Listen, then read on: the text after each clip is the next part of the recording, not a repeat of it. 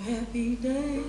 Oh, happy day. Oh, happy day. Oh, happy day. When Jesus was. When Jesus was. Jesus was. When Jesus was. When Jesus was. Buenos días y bienvenidos a nuestro primer programa de radio. Acabamos de escuchar la canción Oh Happy Day de la película Sister Act. En este primer episodio hablaremos y comentaremos sobre cómo anunciar el Evangelio en el siglo XXI, específicamente la gracia del primer anuncio. En primer lugar, la palabra de Dios define el anuncio de Jesús como Evangelio. Pero, ¿qué es el Evangelio? Definimos el Evangelio como una proclamación, un mensaje con fuerza que tiene el poder de transformar la realidad individual y colectiva.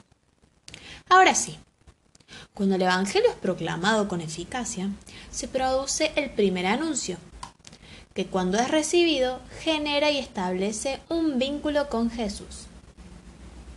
Al decir que es una transformación, se va a generar una serie de cambios, entre ellos un cambio de perspectiva y actitud frente a la vida. Se van a generar nuevas formas de relacionarse con las demás personas. Cada día se va a intentar mejorar como persona, como para uno mismo como para con tus pares. Aparecerá una necesidad de comunicar esta experiencia y se gesta una necesidad de pertenencia comunitaria. Es decir, un antes y un después un momento que marca y acompaña por el resto de la vida. Es una iniciación en el camino de la fe y es también la reiniciación y la reevangelización. Este primer anuncio es para todos aquellos que aún no conocen a Jesús, también para los que se alejaron y para los que requieren una renovación de la fe. Esta primera vista de Jesús en el corazón consiste en un saber experimental y se realiza a través de una diversidad de personas, vínculos, circunstancias y contextos. Consiste en el descubrimiento de la fe, también llamado kerigma.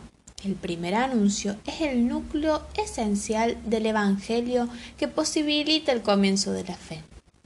Debe ocupar el centro de la actividad evangelizadora y de todo intento de renovación eclesial. El Kerima personificado sería Jesús, siendo él el primer evangelizador y transmitiendo y convirtiendo por la fe discípulos que llevarán su palabra a más receptores.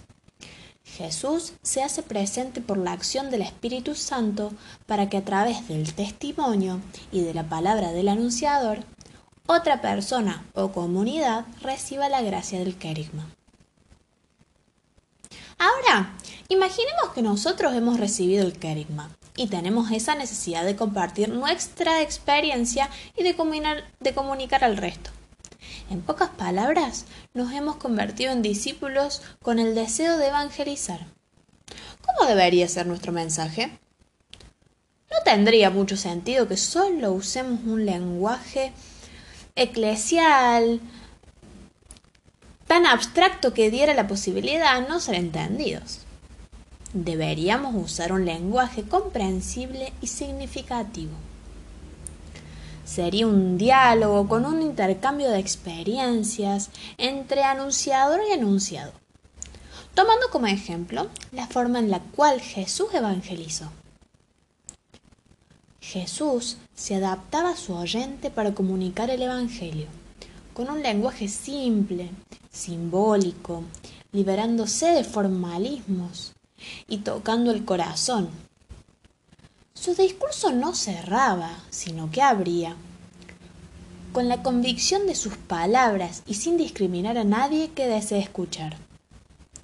Con un ojo crítico a lo preestablecido, con empatía hacia todos, batallando contra las injusticias.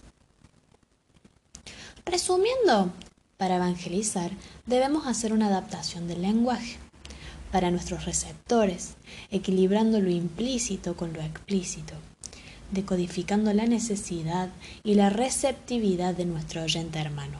Finalizaremos el episodio escuchando la canción que escuchamos al inicio del programa.